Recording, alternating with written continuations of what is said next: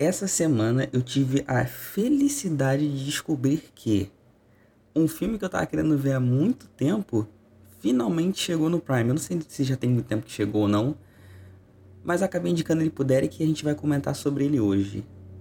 O maravilhoso A Lenda de Candyman.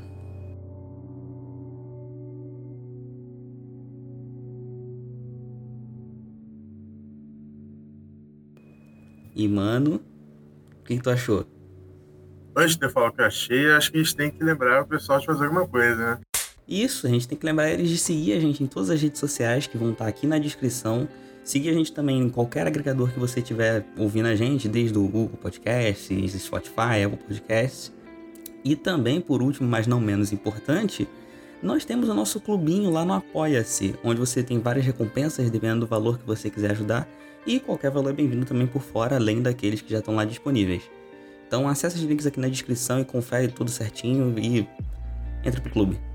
Mais um link aí que também vai estar na, na, na descrição, no Arthur, eu espero pelo menos, é o do meu novíssimo curta Jaguar. Aquele curta que eu venho falando aqui há semanas. que inclusive já está estourando. É, exatamente. Já passamos de 500 visualizações somados com o YouTube. Na, na verdade, já passamos mesmo, acho que está nos 60 já. Somados com o Instagram e com o YouTube. É um curta novo meu, está produzindo há meses e finalmente foi lançado sobre um super-herói de Nilópolis, brasileiro, um cara que existe na vida real, aqui no nosso convívio, na nossa cultura brasileira. Ele é um vigilante mascarado e ele atua assim, meio demolidor, meio Batman, só que pobre porque ele é, ele é brasileiro que nem a gente. Então vão lá, link tá aí na descrição. Ele tá no YouTube, ele tá no Instagram. Em breve ele vai ser lançado novamente com uma legenda em inglês para os gringos poder ver. Se eu pudesse, eu compraria, né? Porque para gringo é mais caro. Mas vai estar tá de graça para todo mundo ver. Então vai lá, assiste. Tá no Instagram, tá no YouTube, tá em tudo quanto é lugar. Tá maravilhoso, um monte de gente no elenco. Vai lá assistir. Então, Cara, eu sinceramente estava muito empolgado quando tava vendo os trailers desse filme. Eu lembro de ter visto, tipo, ficar hypadão. Só que, entre o lançamento do filme e eu ter assistido, aconteceu um negócio de dois anos e pouquinho, que ainda tá rolando na real, chamado pandemia, e a gente não conseguiu ver esse filme lançado no cinema. Mas, cara, apesar de não ter dirigido o filme e ter passado a direção pra outra pessoa, roteirinho de Jordan Peele tem as suas marquinhas ali. Cara, que filme interessante. É, eu não achei isso tudo não, pô. Sério? Eu achei um filme de terror, sabe? Cara, eu, eu, eu, tipo, eu já tava com expectativa alta e eu senti que minhas expectativas foram atingidas bem tranquilamente. É, eu não. Eu, eu, eu, eu fiquei com sono em algumas partes, inclusive. Meu Deus, não acredito. Logo você, é. inclusive, gosta de Jordan Peele pra caramba. É, mas eu não acho que esse filme aqui ele entrega o que ele. Até porque a direção não é dele, né? Sim. Mas, mas eu não acho que esse filme é tão criativo quanto que ele já entregou antes, sabe? Então, eu senti que, lógico, a gente percebe que a direção não é dele, até porque alguns diferenciais que, pelo menos, eu não lembro de ter visto em filmes dele. É, mas eu sinto que tem o DNA ali, a escolinha dele ali. Até porque. Também sinto, também sinto, mas eu não acho que é tão poderoso eu senti o. Eu, pelo menos para mim, eu senti um poder. A Nia, se não me engano, eu não vou lembrar o sobrenome agora, mas a Nia, o, o primeiro nome dela, ela fez um filme antes, que eu não sei agora dizer de cabeça. E esse é apenas o segundo filme dela. Mas eu acho que ela já demonstrou ter um certo, um certo poder ali de direção e se desenvolver mais e tudo mais, ela vai conseguir uma altura ali do mesmo, do mesmo patamar do Jordan Peele e até os diretores massas de, de terror. Ah, cara, eu não quero ser esse cara chato, velho. Não quero. Mas, pô, eu... por que você acha isso, Arthur? Eu achei tão qualquer coisa, cara. Sério? Tipo. Por exemplo, tem aquela cena lá. Inclusive, esse filme tem umas coisinhas que eu não gosto, que é de ficar repetindo cena que não tem nada a ver com a narrativa. Não que não tem nada a ver. Tem até a ver ali do, do Candyman, do assassino. Mas, pô, se não tem a ver com a história em si, eu acho que é descartável. Que é o assassino matando as vítimas dele. Uhum. Aí tem a cena das meninas do banheiro lá, que é uma cena legal, inclusive. E aí tem a cena do menino lá com, com a irmã no quarto, a irmã vai no banheiro, faz o negócio, ele vê o cara dentro do banheiro. E tem outro, se não me engano, são três, essas são só duas. Se não me engano, são três cenas assim. E nenhuma das três são com personagens que têm a ver com a história. Nenhuma das três faz a história andar pra frente. elas são só cenas que a gente vê o Candyman matando. E eu não acho que nenhuma delas também, a, além de elas não estarem conectadas na história, o que me incomoda, elas não são tão bem feitas a ponto de eu falar, caraca, eu, pelo menos eu, eu gostei de ver essa cena, me empolguei. Por exemplo, no filme do Halloween, o de 2018, que é a continuação do primeiro filme, que eu uhum. gosto muito, inclusive, tem uma cena que é muito parecida, que é do Michael Myers matando um casal dentro de um banheiro. Só que essa cena do Halloween é muito mais legal, muito mais bem gravada do que essa aqui do Candyman. Aí quando eu vi essa aqui do Candyman, eu fiquei, ah, tá bom, sabe? A história, eu fui parar pra pesquisar um pouquinho depois, por incrível que pareça, não é um mito que existe. É uma parada que foi criada. Ah, eu imaginei. Lá pelo filme de 1900 e agora eu não vou lembrar a data certinha. Falam muito bem desse filme, inclusive. Então, exatamente, falam muito bem. Inclusive eu tô pra ver pra fazer uma comparação depois, se, se mantiveram, ou se caiu, subiu, sei lá. Mas eu cheguei a ver só a abertura mesmo, tipo os créditozinhos, porque uma parada maneira é que a diretora usou um conceito de fazer literalmente o inverso. O filme original era do ponto de vista de uma pessoa branca, que também estava vendo um negócio de periferia e tudo mais, e a câmera do filme começa de cima.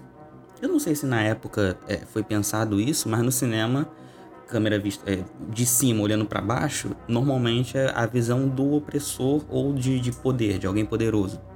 Sim, sim, não. No caso, a diretora desse filme, a Nia, ela fez o contrário. Ela mostra a cidade de Chicago vista de baixo no começo do filme e depois, quando o Anthony tá saindo do prédio, ela mostra também ele vendo ele sendo visto de baixo, sendo oprimido por aqueles prédios de Chicago e tudo mais, tipo, é uma parada que eu achei, tipo, além dela criar todo um símbolo para o início do filme, ela ressignificou, ou só aproveitou o significado, porque eu não sei se foi intenção da direção, do filme anterior, que eu achei, porra, massa. É, mas no filme anterior, no caso, é uma comunidade, como se fosse a comunidade preta contra a comunidade branca, não é isso? Cara, eu não sei aprofundar direitinho a história, porque eu tô pra ver, é, ainda não, não pesquisei muito é. pra não tomar spoiler. Ok, mas eu imagino que nesse filme anterior, pelo protagonista ser branco, exista pelo menos algum subterfúgio disso do cara ser um preto, assassino no caso, indo matar o protagonista branco. Pode ter algum significado disso naquele filme. Pelo menos no, pela época. Eu não sei, eu não vi. Mas nesse daqui, tipo, não, existe isso, né? Tipo, tem, existe racismo no filme, obviamente, isso é bem visível, mas ele não é o antagonista do filme. Ele é o que tá por fora ali. Ele tá mais ou menos sombreando o filme. Você o filme não isso? fala sobre isso. Ah, eu senti. Que antagonista branco tem no filme?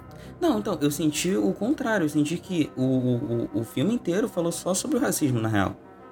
Porque, na real, eu, a forma que eu entendi, o hum. Candyman meio que ele é uma metáfora para o racismo, saca? Sim, sim, de fato ele é. é. Entendeu? Então, o filme ele não bota um vilão branco em si, ele bota o racismo como vilão. Tipo, Pô, mas ele não, mas ele não, não, não, trata o racismo como uma forma poderosa narrativa, que nem o, o Corra ou, ou aquele outro lado do Jordan Peele o Us faz, por exemplo. Aqui é muito mais sutil. Então, eu não sei se ele chegou a ser sutil, pelo menos para minha interpretação, não foi. Porque a todo momento ele mostra histórias e as origens dos, dos Candymans e de como tudo começou e como tudo continua existindo a partir do ponto de vista que o racismo gerou essa, essa, essa digamos, espírito de vingança na sociedade. E sempre que é, alguém se sujeita a. A invocação, pelo menos eu entendi dessa forma, que fosse tipo uma. Uma forma de representar a fala racista, tá, tá ligado? Tipo, sim, sim. como se a invocação, dizer o do Candyman, é como se você estivesse fazendo um ato racista e aí você automaticamente invoca ele. Não, não, não, não. eu não interpreto dessa forma, não. Inclusive, isso aí, é bem, bem que você falou isso daí. O filme, ele diz isso. Ele não mostra isso ele fala de. Tem, tem de fato essa, toda essa fala daquele personagem lá no, na, no Lava Roupa, ele fala exatamente isso. Ele, ele fala isso na história. Ele conta. o cara lá sofreu racismo, não sei o quê. O primeiro Kentman foi assassinado brutalmente porque ele ficou com a filha do cara lá. Inclusive foi nos anos 1800 alguma coisa, então dá a entender que estava nos Estados Unidos segregado ainda. Quer dizer, extremamente segregado, né? Não que hoje não existe essa cultura maldita e aí mostra que esse cara surgiu justamente por causa desse preconceito. Só que o atual Candyman, por exemplo, é um cara, um artista, a esposa dele é, é, é uma uma mulher que trabalha naquele meio ali também é rica, os dois estão num apartamento rico pra caramba. Eles estão naquele meio onde não aparenta sofrer preconceito pelas pessoas que estão envolvidas naquele trabalho. Inclusive, as únicas pessoas no filme que são hostis com ele são quando o cara em si, o próprio protagonista, demonstra alguma coisa fodida, como ele não fazer o trabalho direito lá do, do ateliê e os caras falarem que ele só tá ali por causa da esposa, o que eu, eu acredito que seja verdade. Ou quando, sei lá, ou quando a mulher fala aquele negócio lá para ele, porque ela não gostou do que ele fez. Tipo, em um momento, aquele cara, o protagonista, sofre um racismo e esse racismo faz com que ele se torne quente. Eu entendi que ele se tornou porque ele nasceu para ser. Ou então, errado? Não, esse ponto aí eu concordo contigo. Ele, ele, ele foi um filme meio que de origem. Ele fecha um ciclo, ele conta então, a história da, da, da, do bebê e tudo mais e fecha a gente descobrindo que ele é o bebê. Então, mas esse é o, o esse cara aqui, esse avatar do Kensman, é o avatar mais bruxante do Kensman, então, né? Porque se todos os outros vieram de grandes traumas envolvendo racismo e esse cara não, por que a gente tá vendo a história desse cara e não dos anteriores? Não, faz sentido. Agora você me levantou uma questão que eu não tinha parado pra pensar. Realmente, essa versão, essa, esse Anthony McCoy, ele realmente não sofreu nenhum ato de tipo assim, meu Deus. Pelo menos eu não me lembro agora de nenhum ato extremamente racista.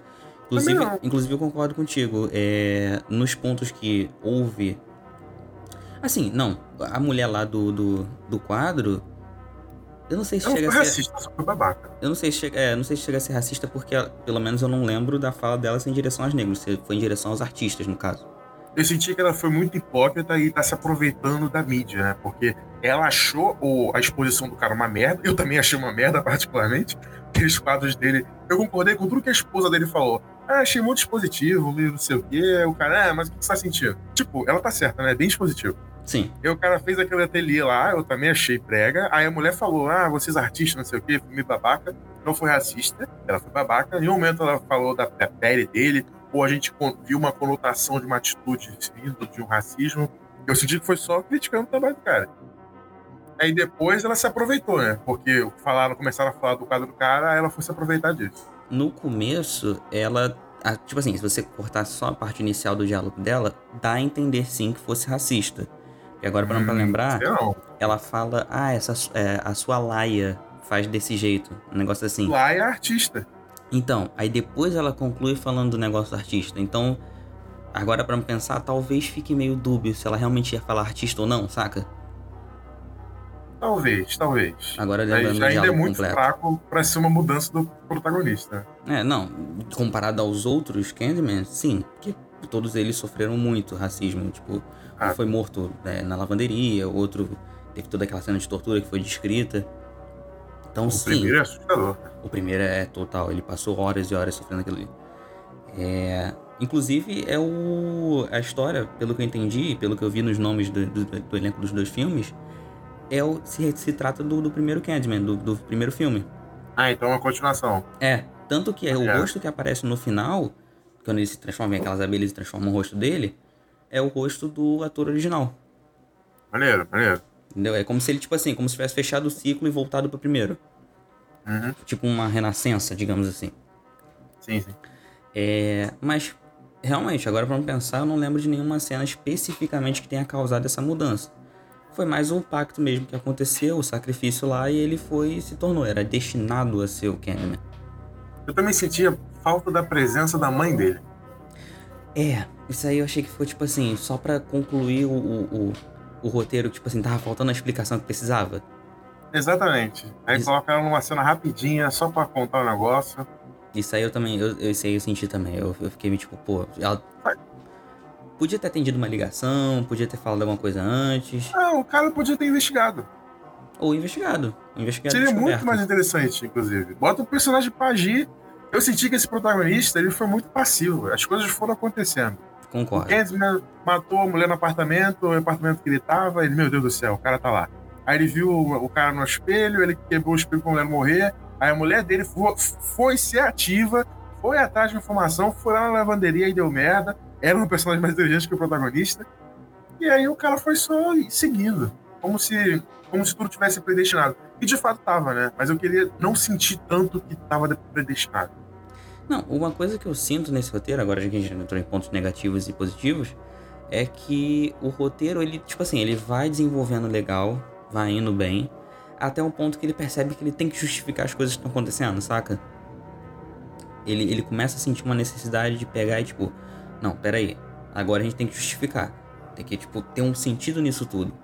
E aí ele pega o William Burke, explica toda a parada do, do da predestinação. O William se torna, na real, um membro ativo de, de, de, de fazer a transformação acontecer. Nossa, isso daí pra mim eu fiquei perdidaço, não entendi nada. Por que esse cara do nada virou um, um, um, um religioso dessa porra? O que aconteceu ali? Então, isso, essa parada eu também fiquei meio confusa. Essa foi uma das coisas do filme que eu fiquei, tipo assim. Eu senti que ficou aberta a interpretação, mas não tem uma linha a ser seguida. Eu fiquei tipo. É, eu fiquei meio já. Por que, que esse cara não era normal? O que tá acontecendo? Então, ele começa o filme, a gente toma aquele susto dele ter aparecido do nada. Mas aí ele começa a contar a história e tudo mais, leva o. o, o, o como é que é o nome? O Anthony, eu sempre tô esquecendo o nome dele. O Anthony a pesquisar mais sobre o Candyman, entender o Candyman. É verdade, ele fez o Tom Manhattan, tinha esquecido disso. Eu lembro dele do Matrix. Matrix e do. Nossa, que memória ruim que você tem dele. Não, e do. Não, o Black Manta pelo menos foi mais ou menos. Não, eu tô falando do Matrix. Ah, não, esse é péssimo. O, o At Last. Nossa senhora, meu Deus. Mas ignorando o papel ruim dele. Uhum. É. Ele não botou esse cara, ele mandou não, bem. Ele é um puta ator, ele é um puta ator maneiro. Inclusive, acho a voz dele foda pra caraca. Sim, sim. É... Quando ele vira Candyman e ele fala lá, é muito maneiro. Ele Pô. fala no final. Demais. É. Tell everybody, negócio assim que ele fala. Everyone. É. O que ele tá falando? eu esqueci Entendi. também. Ah, tá. O William, ele começa o filme aparecendo do nada e, tipo, Lembrou, lembrou. lembrei. E, tipo, pá, instala, ele já é um membro do culto ali, ele criou um culto sobre o Candyman, ele tá, é um membro ativo de fazer o cara renascer. É, é bizarro. de- Essa do parte nada. eu, eu achei meio, tipo, tá, como é que isso aconteceu? Porque ele, na real, se mostra, pelo menos, nas, nas, nos flashbacks, ter sido um garoto traumatizado pela memória do Candyman. Exatamente, porra. Então, tipo, eu não veria um sentido específico em ele, tipo, tá, o Candyman. O Candyman não, né? O cara morreu por minha culpa, depois ele se tornou o Candyman e agora eu vou cultuar esse cara. Eu não entendi que, qual ponto, saca? Eu também não. Eu também não. Achei muito corrido. Achei qualquer coisa. Podia colocar o. Caraca, esse filme seria mais interessante se o protagonista que fizesse essa- essas merdas. Vamos supor que durante a história ele, ele tem que tirar a mão dele pra alguma coisa. Ou a mão dele sai. E não um cara porque tem que tirar, vai lá e tira a mão dele. Já que tá tudo predestinado, coloca essa parada pra parecer um acidente. Por exemplo, o cara tá numa- na investigação, entra em algum lugar, começa a descobrir do Candyman, entra num culto fudido, alguma coisa assim, sei lá. O qualquer roteirista faz isso. E aí, algum acidente acontece que ele perde a mão direita. Aí a gente, caralho, meu Deus. Não, Aí no então, final do filme ele vira o Candyman e a gente, ah, agora sim faz sentido, por isso que ele perdeu a mão. Entendeu? então, isso na real aconteceu de certa forma, porque a picada de abelha foi necrosando até a mão dele tá meio que, tipo, Inclusive, morrendo. esse cara não foi pro hospital no dia seguinte, por quê? Eu assisti o filme acompanhado e a minha namorada ficou dizendo o tempo todo: Caraca, você não vai no hospital? Meu irmão, Eu olha também, sua eu mão. também. Eu passei uma hora e meia falando isso. Por que, que você não foi no hospital ainda, cara? A mão dele descolando, a unha saindo, ficando em carne Meu viva. ele, Deus do céu, "Beleza." ele esperou, ele esperou a parada chegar no rosto dele pelo hospital, cara. Sim. E, in- inclusive, outra conveniência de roteiro que eu também acho negativa, que deixa, deixa o roteiro mais mastigado, foi a parada de convenientemente a mulher falar: Ah, nossa, você nasceu aqui. É. Tipo, foi outra conveniência, tipo. E o hospital é esse que você vai, a pessoa fala que você nasceu nele. É, são conveniências de roteiro que. Qualquer conveniência de roteiro eu já não curto, tá ligado? Eu acho muito Eu também não. autoexplicativo. Não, não tem que ter a ver. Pô, e, e outra. O Arthur, você lembra. Quantos anos você tem, Arthur? Eu tenho 20, vou fazer 20 no Ô- caso. Você lembra o lugar que a sua mãe falou que você nasceu? É pior que eu lembro porque eu moro perto. Eu só sei que eu nasci é, por aqui. Eu não sei onde, não sei o hospital. Minha mãe já falou pra mim. Mas eu vou ficar lembrando disso. Não é informação relevante, que nem a data do meu aniversário. Uhum. Cara, com 30 anos na cara. Moro, já, já dá a entender um filme que ele se mudou várias vezes pra estar morando com a mulher agora no apartamento dela. O cara vai lembrar onde é que ele nasceu. A mulher falou, você nasceu aqui. Não, ele lembra o nome do hospital que ele nasceu. Ah, não. Não, não é possível. É Inclusive, muito conveniente isso, cara. inclusive Tipo, qualquer você- pessoa normal só aceitaria a informação. É lá, você nasceu aqui, né? Tá bom. É, ele ficou, não, eu nasci no lado sul. Eu fiquei tipo, tá, tanto faz, tá ligado? É, mas uma coisa que você falou agora de mudança, eu lembrei de uma parada. Eles falam no início do filme que eles vão se mudar para aquela comunidade, mas isso nunca chega a acontecer. Tá ligado? Eles nunca vão pisar no apartamento que eles falam o tempo todo. Eu achei isso no mínimo curioso. É, achei. É, tá bom. Eu, eu terminei o filme e falei, é, tá bom, ok, é o que tem pra hoje. Mas, tipo, é, agora citando pontos positivos que eu acho massa do filme, tirando essas conveniências e tudo mais, atores. Hum. Atores mandaram muito bem nesse filme. Eu senti que todo mundo tá, tá mandando bem mesmo. Não Pô. senti ninguém ruim. Só o cara lá do, do lavanderia que foi do nada, ele virou um maluco. Então, mesmo ele ficando maluco do nada, eu achei que, tipo assim, a atuação dele foi boa. Quando ele vira um maluco e no momento que ele aparece e tudo mais. Eu acho ele, acho ele convincente. Eu gosto da mulher dele, da, da mulher do protagonista. Hum, eu achei, eu senti ela meio apagada. Pô, ela é apagada realmente, mas eu senti que ela era a personagem tipo, mais interessante de, de se explorar. Sim. Ela é, mais, ela é mais ativa que aquele cara, ela toma decisões, ela é inteligente. Porra. Ela foi a única personagem que eu realmente fiquei com medo dela morrer. Porque o filme inteiro vai matando as pessoas, a gente são pessoas que a gente não, não se apegou, ou então tem até raiva, no caso. Fica a dica aí para futuros escritores que estão ouvindo a Área 42. Quando você for fazer o seu protagonista, ele tem que ser ativo. Sim. Não faça uma pessoa que só reage às coisas. Não, pelo amor de Deus. Cabelo da Lua. É, Cabelo da Lua. Mas, velho, tipo, tanto aquela cena que ela tá na lavanderia, que ela é sequestrada, e aparece o Candyman, não sei se você reparou isso. Vários momentos, o filme brinca com o espelho. Sim, sim. Tipo, quando ele fecha a porta do banheiro, ele se mexe, o reflexo não mexe. Ou quando fecha a porta, você vê. Tipo assim, se você não tá reparando, você não vê. Na hora que ela tá na lavanderia, ela fecha a porta e tá o Candyman no, no, no vidro do, do, do, coisa. E muito sutil, tipo, você não consegue ver direito. É, às vezes tá bem escondidinho mesmo. Isso eu acho muito maneiro, porque quando você. Às vezes você nem repara conscientemente, mas seu subconsciente, como tá analisando a cena inteira, às vezes repara e você fica naquele clima de tensão. Você nem sabe por quê, mas fica. Isso é maneiro pra caramba. É, e por que por isso não foi atrás do, do protagonista depois que a mulher morreu no apartamento e no mesmo dia que ele tava no apartamento? Eu fiquei com esse, com esse pensamento também, outra conveniência. É, tá. tipo, era pra ter algum caso de investigação ali, no mínimo, né, cara? Tanto que eu fiquei torcendo pra mulher não morrer enquanto ele estivesse dentro, porque eu já imaginava que ele ia ser procurado. É, mas ela, ela morre assim que ele tá saindo, ele fechou a porta, ela morreu. Sim. E não aconteceu nada. Inclusive, nessa cena da casa dela, eu achei que o roteiro deu uma outra falha, a gente voltando aos pontos negativos. Outra falha.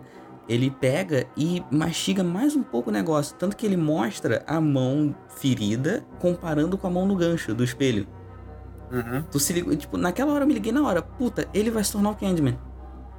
É, ele deixou bem explícito isso. Ele deixou muito explícito, porque ele para em frente ao espelho e o Candyman começa a, a repetir os movimentos dele. Ele imita. E aí tem esse negócio do reflexo, de mostrar que a mão machucada é a mão do gancho no, no reflexo. Eu não acho tão interessante essa ideia de, de avatar. Tipo, ah, tem um assassino, mas daqui a algum tempo esse assassino vai morrer, mas outra pessoa vai assumir a identidade do assassino porque está predestinado. Eu, particularmente, não gosto dessa ideia. Mas eu não sou contra o filme aproveitar ela, não. Só que seria mais interessante se a gente não soubesse disso. Porque desde o início do filme, quando o maluco foi picado lá, começaram a falar um monte de gente pra ele, ele imaginando, ele atrás daquilo, a mão dele necrosando, eu já fiquei, porra, tá bom, né? Ele vai perder essa mão, vai virar o Kenzo, sabe? Desde o início do filme eu fiquei sacando isso. Então, esse é o problema. O filme ele deixa meio explícito. Eu acho que ele deveria ter escondido mais, saca? Exato. Tipo, se parecesse um acidente, ele perder a mão. Se quando ele virasse o Kenzo, a gente, meu Deus, então não foi acidente, tava predestinado. Sabe? Seria, uhum. Podia ser surpreendente. Não, é, e, e para mim, eu achei o final meio tipo assim, é legal você ver ele se transformando e tudo mais, mas o final também é muito solto. O, o final é tipo assim, beleza, tem que chegar numa conclusão, vamos ter que finalizar a história de algum jeito. Eu achei, tipo assim, o final meio, tipo, sem sal. Pra um filme que tava super interessante, eu achei um, um final meio, tipo, tá, teve que acabar, saca? Sim, e eu também, cara, outra coisa que eu odeio é, é tratar como, to, como se todo branco fosse cuzão. Todos os brancos são cuzões. Eu acho isso muito irritante. Eu não acho isso ruim lá no Corra. Porque, pô, o cara tá na casa da namorada, os pais dele são todos fodidos mesmo. Aquela comunidade que mora ali compartilha daquele segredo. Então, beleza, ali eu acho tudo, tudo certo. Aí no Us, já também não tem isso. No Us tem, sim, racismo, um monte de gente fodida, mas também tem gente da hora. Aquela família lá, amiga dela, é da hora, não é racista com ela e tal. Tipo, é interessante o que o Jordan Peele faz nos filmes dele, o Jordan Peele e o Spike Lee, de tratar o racismo, só que deixa claro de que, porra, não é porque o cara é, é, não é preto que ele é racista, sabe? Eu acho isso meio escroto. Aí aqui nesse filme, todos os policiais desse filme são cuzões, cara. Todos, todos eles. Os caras no final, puta que pariu, porra, sério. Que, só pra ter uma cena onde o, o Candyman mata os caras, os caras têm que ser cuzões. É, matei seu namorado mesmo, é, vou dar um tiro nele lá. Aí o cara lá fora, é, vamos matar todo mundo. Porra, deixa pelo menos os caras serem de boa. O, cara não é um vilão, ele não é um assassino. Por que, que deixa ele matar os caras do do mal, então, porra? Eu vou torcer por um assassino agora? Então, a questão é. O filme, na real, ele quer botar o Candyman como não assassino. Puramente é, assassino. É, não, sim, mas ele quer. Essa é a parada do filme. Ele quer mostrar que o Candyman é só uma reação.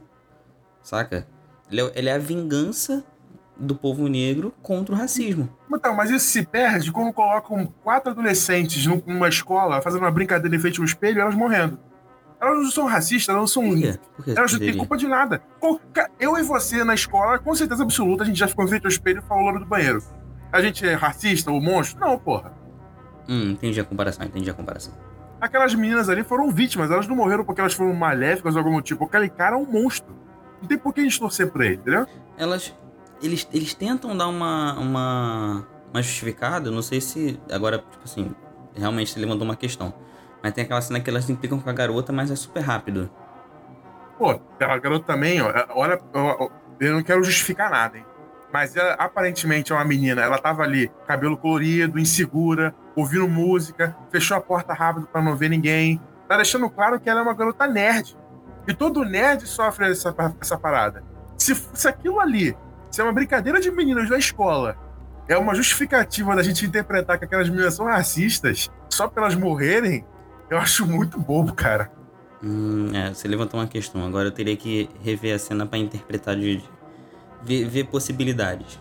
Pô, mostrava um pouquinho mais, então. Se eu vou justificar que elas são racistas, coloca elas indo até o banheiro e fazendo atitudes fodidas, ou aquela menininha lá ter algum papel relevante para depois as meninas morrerem, a gente ver, pô, ela merecia, elas mereceram, elas foram cuzões comigo porque elas são racistas, alguma podia, coisa, sabe? Podia fazer alguma... tipo uma espécie de segundo núcleo no filme com Exatamente, essa garota. Algum, alguma substância, alguma coisa.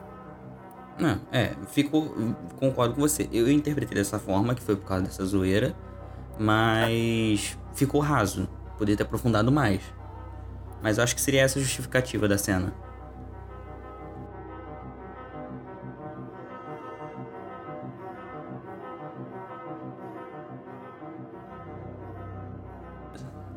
Beleza, então, Arthur, qual sua nota para a lenda de Candyman? Olha, de, dito tudo que a gente falou, e aí os pontos negativos, os pontos positivos e tudo mais, eu acho ele um filme interessante. Tem uma, uma, uma mensagem maneira e tudo mais. De, é tipo um motoqueiro fantasma contra o racismo, digamos assim. Espírito de vingança total. É uma boa comparação. Então, cara, eu vou dar uma nota 8 porque eu achei o filme divertido. Assim, entre aspas, né? Divertido no, no quesito entretenimento ele dá uns sustos maneiros, ele consegue botar uma aura de terror, de, de terror não, de tipo, você vai ficando angustiado. Porque é aquilo que a gente falou de sempre tem alguma parada no espelho, sempre tem aquele clima ali de que algum momento ele vai aparecer e você não vai perceber ele chegando, porque o filme tem esse dispositivo também de ele não mostrar nitidamente ele o tempo todo. Ele sempre deixa algo subjetivo de que ele tá por ali, uma abelha passando, um reflexo no espelho parado e tudo mais. Então acho essa, essa atmosfera que o filme cria muito interessante. Por isso, e pelo roteiro também, ter a assinatura tanto da diretora, que é, por mais que seja recente, ela tá mandando bem na direção, achei as cenas maneiras, a, a, as, as ideias dela, por exemplo, aquela do elevador, achei muito maneira aquela cena. Então acho que ela tem potencial. Jordan Peele assinou o roteiro junto, também deu, deu uns pontinhos dele ali, então acho que é um filme que vale a pena ser assistido, tipo, compensa. Tá no Prime, quem quiser ver aí. Então minha nota é 8. É um filme, tipo, bem da hora mesmo de assistir. E tu, mano, qual nota você daria? Provavelmente menor que 8. Ah, cara, eu, eu não me diverti, sinceramente. Como eu disse, eu fiquei com sono em algumas partes. Ali no terceiro ato do filme eu quase dormi, de verdade, algumas vezes. Tava no sofá, dei uma espreguiçada, botei a, a, deitei, não fiquei só deitado, sentado, só fiquei sentado deitado, sabe? Uhum. Com a perna na parede ali, ah, ah, tava quase indo embora, quase cochilando. É, eu não achei a história interessante. O protagonista eu acho completamente perdido. Por mim, mudava. Não é o problema é o ator. O cara manda muito bem. Esse cara é um ator foda. Problema é o personagem, que eu acho muito zoado. Eu não gostei de justificativas para para cara pra gente torcer por ele. Tipo, ah, o policial tem que ser cuzão. Ah, igual no Morbius lá. Que pra gente poder torcer pro Morbius, o filme tem que deixar bem claro que um dos mercenários é um misógino. Aí tá tudo bem, pode matar esse cara. Eu acho isso muito escroto. Até porque uma pessoa ser racista ou misógino, eu não acho que é motivo para ela morrer, eu acho que é motivo para ela ser presa. Ela ser assassinada brutalmente, eu acho um pouco de exagero. E é isso. Eu não torci pro, pro cara, eu só queria que ele se fodesse logo. Eu fiquei me perguntando por que não fui no hospital ainda. eu achei. Eu, eu, fiquei um pouco perdido. Perdido na parte do, do cara da historinha. Tipo, toda essa mitologia para no final ser só mais um malandro que mata a gente. É, sei lá, eu achei um filme muito, muito ok. Eu, acho, eu fiquei assistindo e falei, não é. É só mais um filme de terror, de terror, não entendi essa empolgação do Arthur. Então eu vou dar nota 6 aqui. 6 pra ele. Mediano. A nota pra Candyman é 6. É, eu já esperava que tu fosse dar uma nota mais mediana pelo que tu tava descrevendo. É. Mas. Eu queria, eu queria ter gostado bem mais. É, eu esperava que você fosse gostar mais. Pior que eu realmente esperava. Mas antes da gente terminar o programa, senhoras e senhores, isso aqui é um quadro novíssimo que a gente está estreando. Que é para falar sobre filmes que a gente achou interessante, ou acha maneiro, ou gosta, ou simplesmente achou assim, caraca, dá pra fazer uma pauta sobre isso. E são filmes que não foram lançados agora, como vocês podem perceber, que Ant-Man foi de 2020, eu acho, 2020, 2021. E a gente queria perguntar para vocês, qual o nome que vocês querem dar para esse quadro? A gente quer a interação de vocês, quer saber o que vocês acham. Então, se você que acabou de assistir esse episódio agora, de ouvir esse episódio agora, corre lá no Instagram, que vai estar aqui na descrição, inclusive segue a gente por lá. E lá vai ter um questionário para vocês responderem, darem qualquer sugestão de, de nome, é, sei lá, a área 42 indica, qualquer coisa nessa vibe aí. A gente vai ouvir, selecionar os melhores e adotar um deles. Recomenda filme também. Exatamente, é, bem, bem lembrado. Pode recomendar filme pra gente também assistir. Tipo, ah, assistam esse aqui, vamos ver o que, que vai dar. Ó, vai ter duas caixas no Instagram, dois stories. Um falando o nome e o outro pra vocês indicarem filme, beleza? Quem sabe o filme de vocês não acaba vindo parar aqui. É, se for interessante a gente vê. Se não for, a gente descarta, hein? Aí é claro, né? Nenhum de nós dois tem que ter visto. Então vai ser, é. vai ser uma pesquisa interessante. Vai ser uma pesquisa e tanto. Então é isso, pessoas. Muito obrigado por ouvir o Hora 43 até aqui. Não se esquece de conferir na descrição o meu curta, o link do nosso Apoia-se e também vai lá no nosso, store, no nosso story, no nosso Instagram e confere nossos stories lá para poder indicar o nome pro, pro quadro, como o Arthur disse, e para indicar filmes também pra gente. Então é isso, compartilha a 42 com a sua família, com amigos, com a vizinha, com o tio, com todo mundo. E obrigado por tudo. Beijo no popô. E até semana que vem.